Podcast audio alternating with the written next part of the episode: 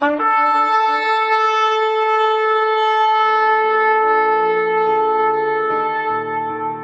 拜是本分，敬拜是机会，敬拜是恩典，敬拜是与神共享天伦。齐来敬拜。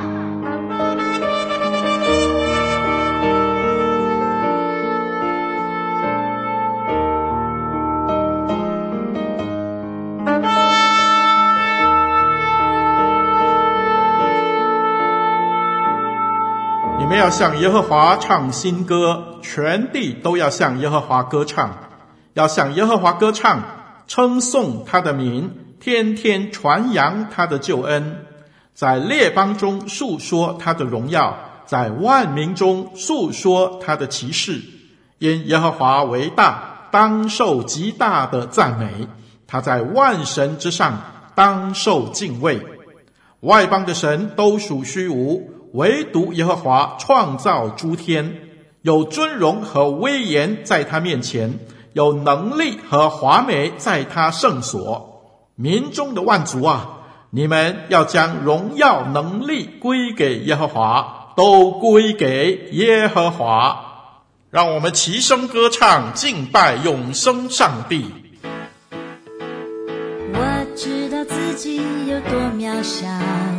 眼前的风浪有多么高，但在我里面的主耶稣大过风和浪。人生的风浪像歌利亚，但我有信心像大卫王，靠着那加给我力量的，我小看。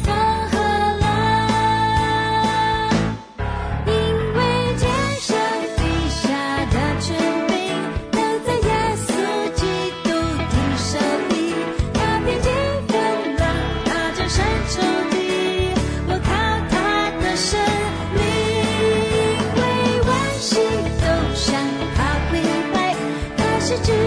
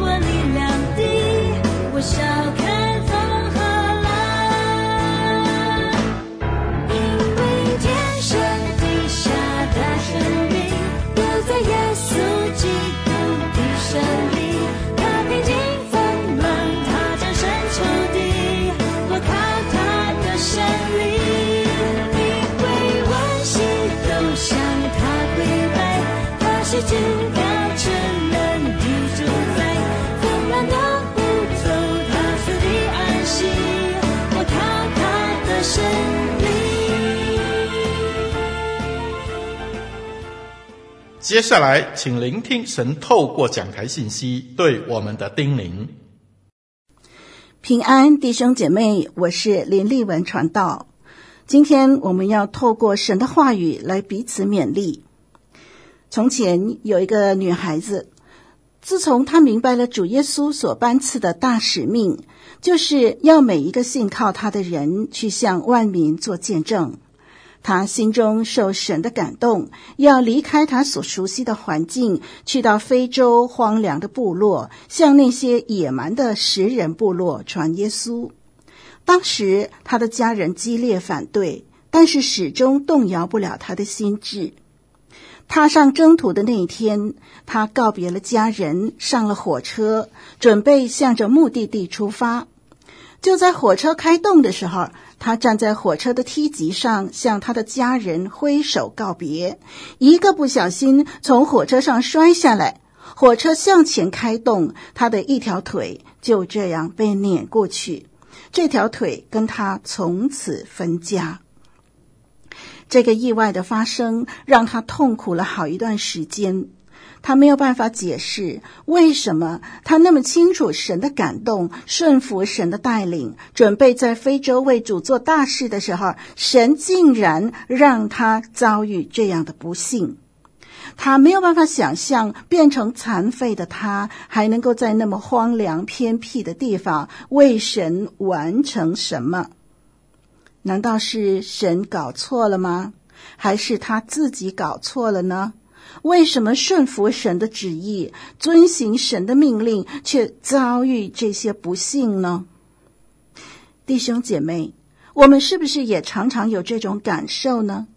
我们明明知道某件事情是神的带领，但是我们踏上去之后，却发生许多意想不到的事，以致我们灰心丧胆，不知所措。到底一个遵行主道的人生是怎么样的人生呢？我们究竟应该怎么样来面对呢？今天我要跟您分享的题目就是遵行主道的人生。在圣经里边有很多处的经文，让我们看见前人如何遵行主的命令，并且他们后来的光景如何。今天我选择了《路加福音》八章二十二到二十五节来跟您思想这方面的问题。《路加福音》八章二十二到二十五节，我们翻开圣经来看。有一天，耶稣和门徒上了船，对门徒说：“我们可以渡到湖那边去。”他们就开了船。正行的时候，耶稣睡着了。湖上忽然起了暴风，船将满了水，甚是危险。门徒来叫醒了他，说：“夫子，夫子，我们丧命了。”耶稣醒了，斥责那狂风大浪，风浪就止住，平静了。耶稣对他们说：“你们的信心在哪里呢？”他们又惧怕又稀奇，彼此说：“这到底是谁？他吩咐风和水，连风和水也听从他了。”我们读经读到这儿，从这段的经文的记载，我们看见一个遵行主道的人生是包括三个阶段的。这三个阶段几乎是我们必经之路。第一个阶段就是在主的吩咐中前行，这是在第二十二节。让我们看二十二节，这是第一个阶段，在神的吩咐中前行，在神的吩咐中前行，遵行主道，自然就是先有主的道、主的话、主的吩咐，然后才有所依循。因此，一个遵行主道的人生，第一个阶段就是在吩咐当中前行。在主的吩咐当中前行呢，包括了两个特质。第一个特质就是听见主的吩咐。我们看第二十二节的下半节，耶稣对门徒说：“当门徒上了船，是因为耶稣吩咐他们这么做。”主耶稣忙碌了一天以后，吩咐门徒上船渡到湖的另外一边。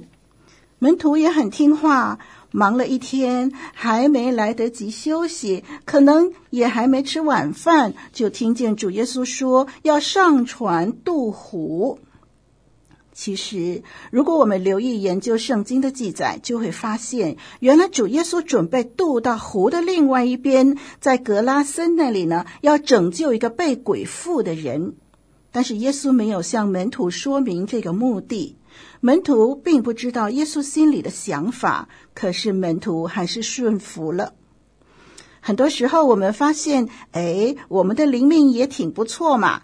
主怎么引导，我就怎么顺服。我们也很乐意为了体贴主的心意而放下我们自己的意见喜好，欢欢喜喜地跟随主的脚踪。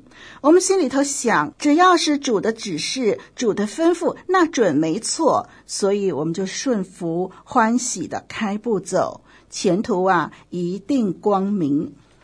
那我们再看。在主的吩咐中前行，第一个特质是听见主的吩咐；第二个特质是什么呢？是与主同行。在二十二节的上半节有一个“和”这个字，我和你的“和”。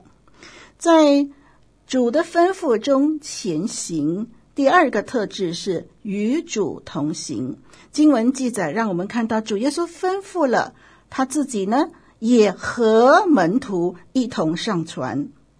我们看见有主同行，他不但吩咐你去做那件事，他也与你一同去进行那件事。有主同行，何等美好！我们身边就有了靠山，是主耶稣亲自随行，那我们什么也不怕了，对不对？小孩子怕黑啊，晚上呢常常不敢单独睡一间房。我想起以前呢，我的小孩子呢，很小的时候呢，常常我睡到半夜，转个身呢，忽然间就压到一个不大不小的，说硬不硬，说软不软的东西。仔细一看呢，啊，是我的小女儿，不知道什么时候呢，就跑到我的床上来了。第二天问她的时候，她说她不敢一个人睡，希望有妈妈陪。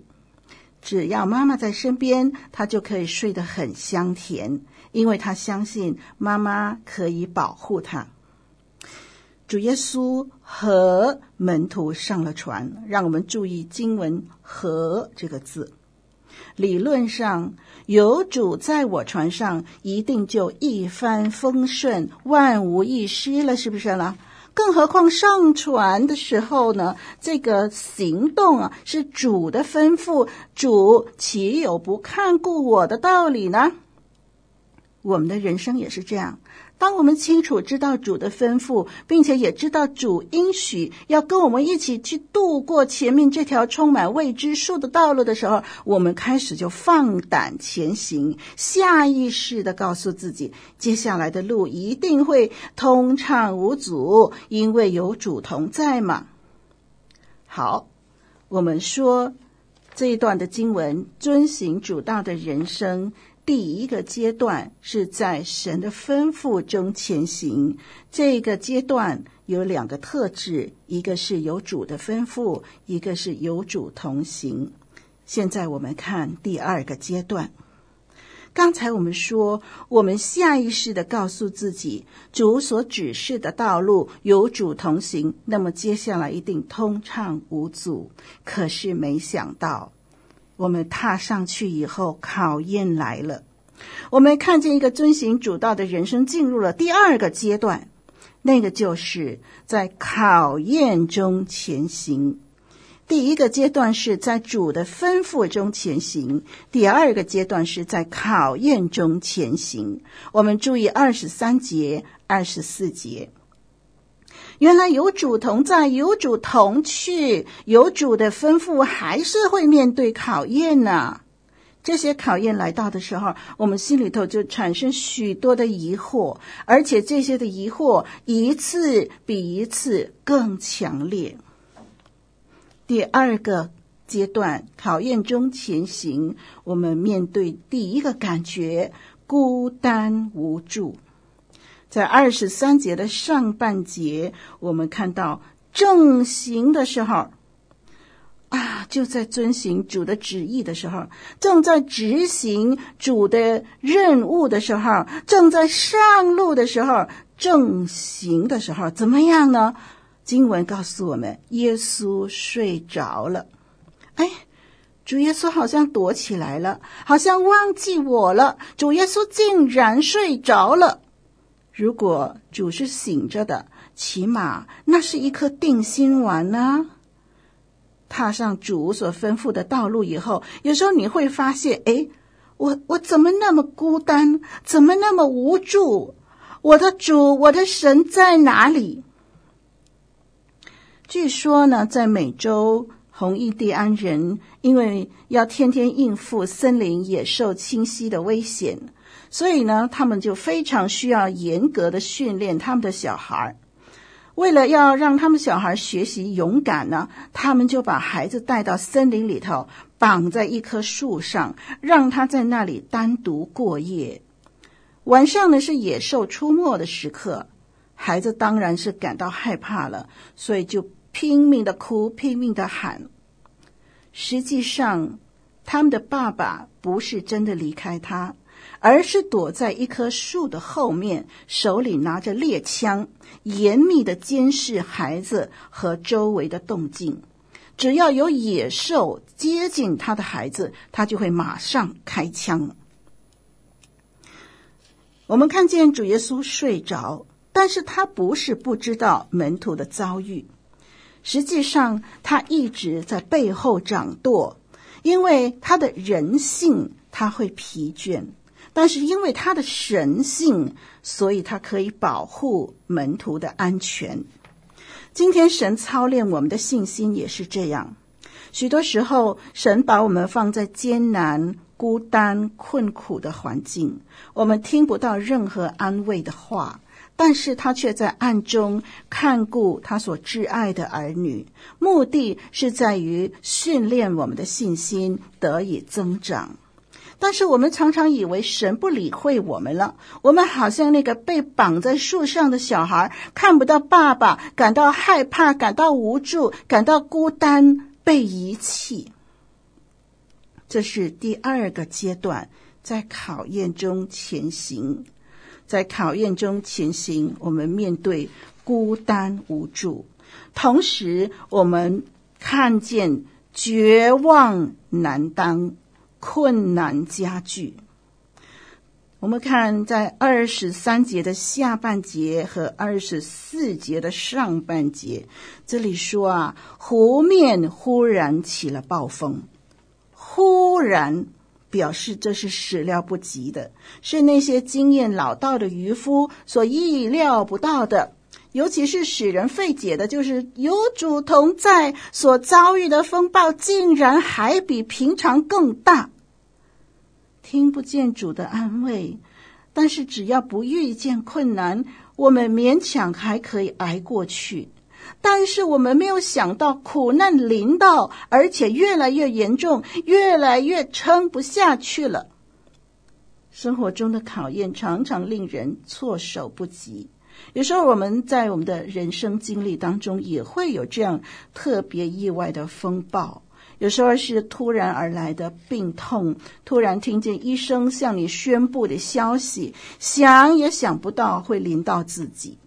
有时候是经济的打击，在转眼间什么都化为乌有。有的时候是工作不顺利，考试失败，婚姻出了状况，被人离弃，甚至亲人突然离开世界。我们常常以为，既然我做了主的门徒，既然我照着主的旨意行，我必定不会有什么大的危险困难。但是事实往往相反。是的，我自己的侍奉常常在重要时刻、关键时刻，就看见困难加剧，风暴突然临到。我常常在进行这个福音广播的工作，当要进行很重要的节目广播的时候，忽然间我的录音器材就发生故障，忽然间我的打印机就坏了，忽然间我就得了一场大病，忽然间我就面对意外受伤，我很多很多的疑惑，我很多很多的不解，我常常要问。如果这样，我还要继续回应主的吩咐吗？我还要继续执行主的托付吗？常常这些的困难，都是在我们事工面对极大挑战，需要付出很多的精神、很多投入的时候，就常常遇到困难加剧、绝望难当。我们每一次。都会遇到这样的事。有一次，我记得在我们在办公室讨论了一件非常重要的事情要去执行的时候，我们开完这个会议，下班回家，我们满脑子的计划。当我一抵达家门，我发现怎么我的大门是开着的？怎么我的屋里乌漆嘛黑的？我叫了许久，没有人出来应门。我家的女佣跑到哪儿去了？我第一个想到的是，我们的孩子是不是发生了什么事？冲进屋子里找遍每个房间，都不见女佣的人影。我们的心拼命的往下掉，最后到后房找到我的小女儿，女佣把我的女儿独自一个人留在家里逃跑了。我们常常遇到这种意想不到的困难，欲哭无泪。我们常常在遵行主的吩咐、执行主的工作的时候，我们却遇见绝望的事情。我们来看看二十四节的上半节，这里门徒看见船进了水，非常危险，甚至威胁到性命，所以就赶紧叫醒耶稣。他们的求告是非常迫切的。我们看见破戒中，他们带着埋怨的口气。如果我们参考马可福音第四章三十八节，我们就很清楚知道，门徒呼求耶稣的时候就说：“我们丧命你不顾吗？”他们很生气。忽然间起了风暴，主耶稣竟然好像无动于衷。他们自己一定是在这场风暴中想尽办法保住这条船和保住这条命，可是于事无补。现在来到绝望的地步，死亡的威胁逼在眉头。为什么耶稣还在睡觉啊？在我们遵行主道的人生里。有时候会来到一个极大的考验，这个考验几乎叫人绝望，没有办法再撑下去。我们的反应是什么呢？是立刻离开主吗？是转而求助别人吗？是求助于别的神吗？还是仍然抓住这位引导我们生命方向的主？门徒在绝望难当的时候，他们晓得来呼求主，这是非常宝贵的。虽然他们的呼求带了埋怨，他们把自己的问题看得太大，把主的能力看得太小。不过，他们呼求主，总比单有埋怨而没有呼求来得好些了。让我们学习在绝望难当的时候，仍然抓住主，而不是埋怨。遵行主道的人生。我们谈到第三个阶段，那就是在成长中前行。第一个阶段是在主的吩咐中前行，第二个阶段是在考验中前行，第三个阶段是在成长中前行。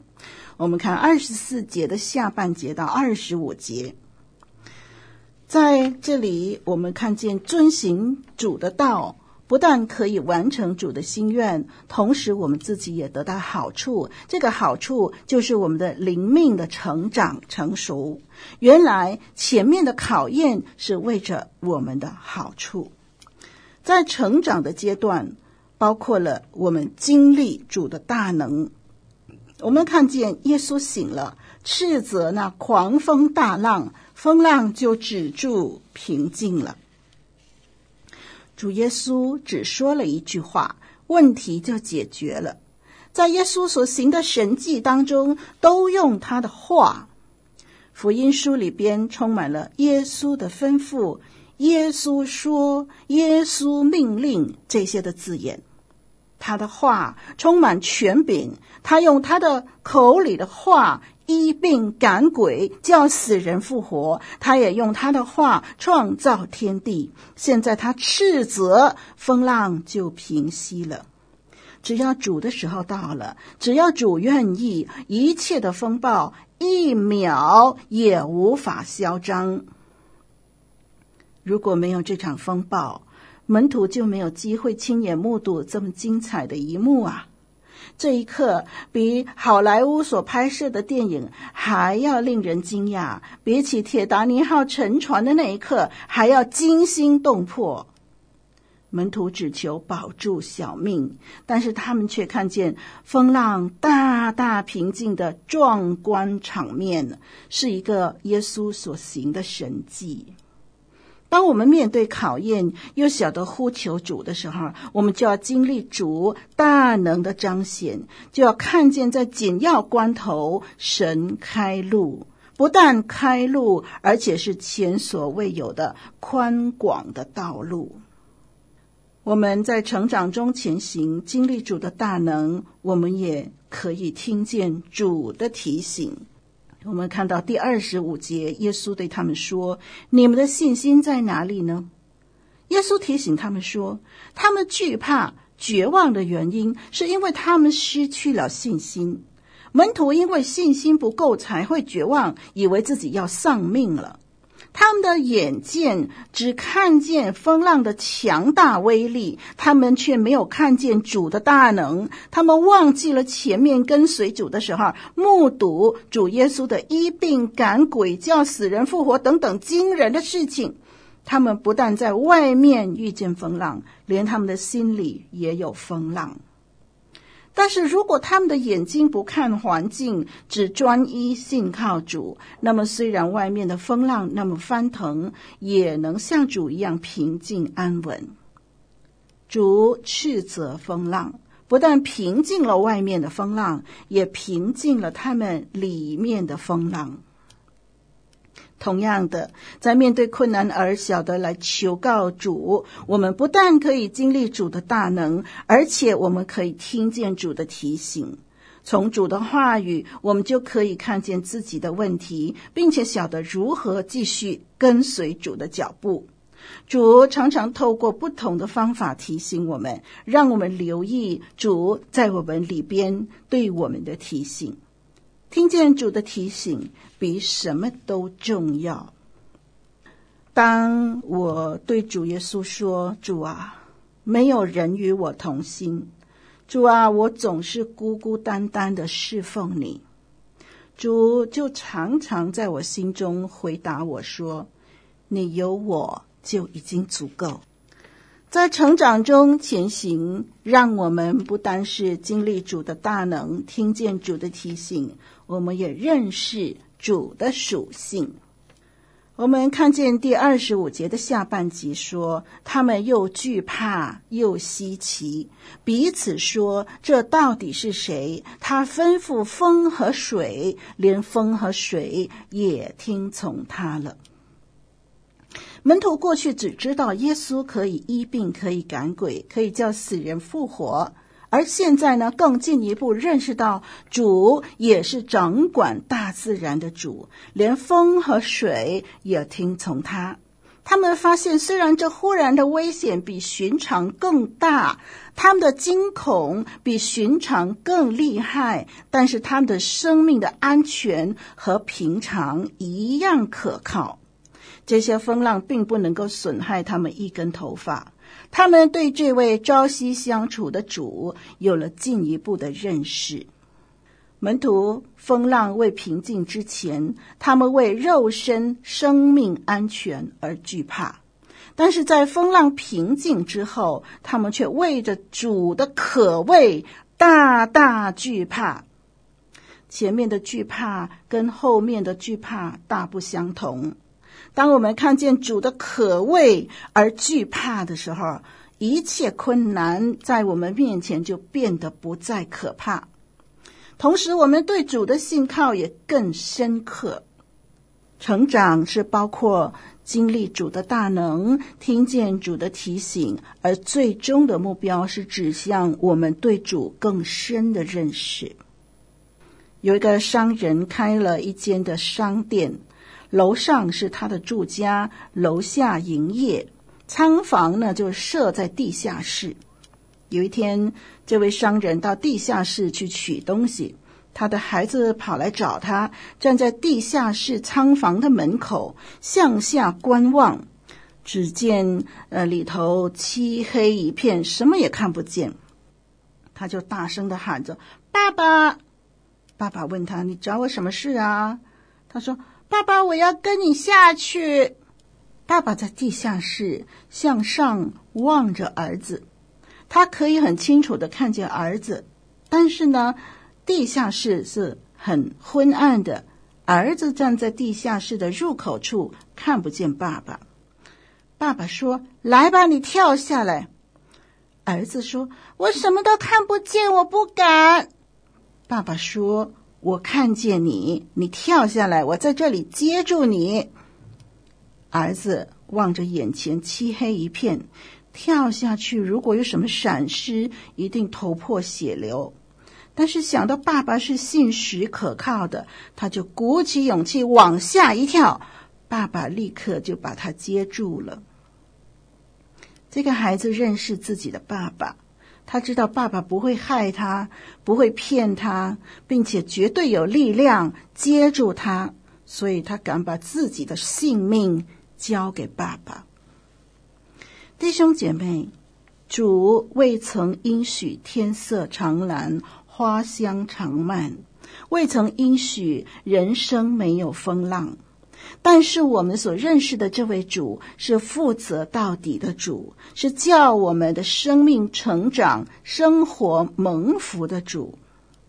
我们回想，从我们信主的那一天开始，直到今天，我们是否对主的奇妙大能越来越多的了解、体会呢？这些的体会，常常是我们经历了一些苦难磨练以后，看见主如何在这些事情上显出他的作为来，以致我们更认识主，我们对主的依靠信心也就变得更坚强。对主的认识，就决定了我们对风浪的表现和态度了。刚才我们讲到一开始的时候。例文就提到那位准备到非洲的食人部落的里头传福音的女孩子，她的故事我还没讲完呢。她的腿断了以后，她就装了一条义腿。她的家人说，这个意外证明神并没有要她去非洲，但是这位女孩子在祷告中很清楚的知道，神要她去非洲的心意并没有改变。虽然他不明白为什么他临走之前会发生意外，但是他还是决定拖着一个残废的身体出发了。抵达目的地的时候，还没开始传福音，马上被当地的土人抓起来。他们看见这个外地人肤色跟自己不太一样啊，这味道一定很特别。当天晚上的晚餐就是他。当土人准备把他烧死的时候，他向神祷告，这时候圣灵感动他，他灵机一动，突然间把他的一腿拔下来，高高的举起来。这个动作把土人给吓呆了，土人以为他是天神，这下完了，得罪了天神，要遭天谴呐！全体的土人向他又跪又拜，恳求饶恕。于是他透过这个机会告诉他们说：“我不是天神，我是天神派下来的人，要把天神对你们说的话转告你们。”就这样，这个女孩子开始了她在食人部落里的福音工作。后来，这个部落从一个吃人的民族变成了一个有文化、敬畏神的民族。原来他第一次出发所面对的打击，是为着保住他的小命，也为着在食人部落里打开福音的门呐、虽然神有千百种方法可以成就他自己的工作，但是在千百种方法里头，他选定了其中一种。尽管这些方法不一定是我们习惯的，不一定是我们喜欢的，但是在神最高的智慧、最丰盛的慈爱里边，他知道我们最需要的是哪一个，最适合的是哪一个。我们只管尽我们的本分，在指示中前行，在神的吩咐中前行，在考验中前行，也在成长中前行，过一个遵行主道的人生吧。我们一起祷告，亲爱的主，我们感谢你，因为你愿意与我们同行，我们的灵命。不够成熟，我们面对我们所遭遇的事情，常常有误解。求神帮助我们，用一颗单纯信靠你的心，顺服你的心，勇敢向前。因为我们知道，按照你的吩咐向前走，你必与我们同在。即便我们遇见考验，主，你必要帮助我们跨过去。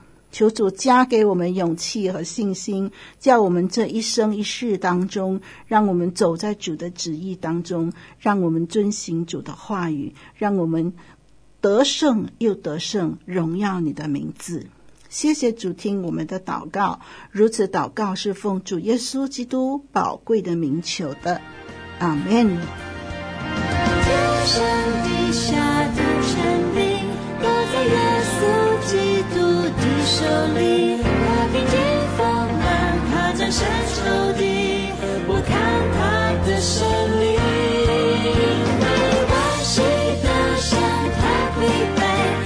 活水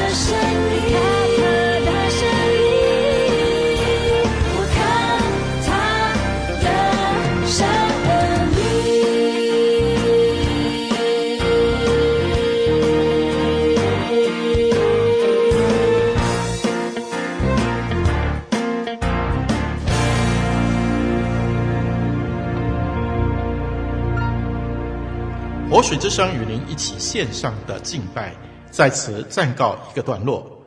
我们将在每个星期天与你一同敬拜神。欢迎锁定我们的网址。上帝祝福你。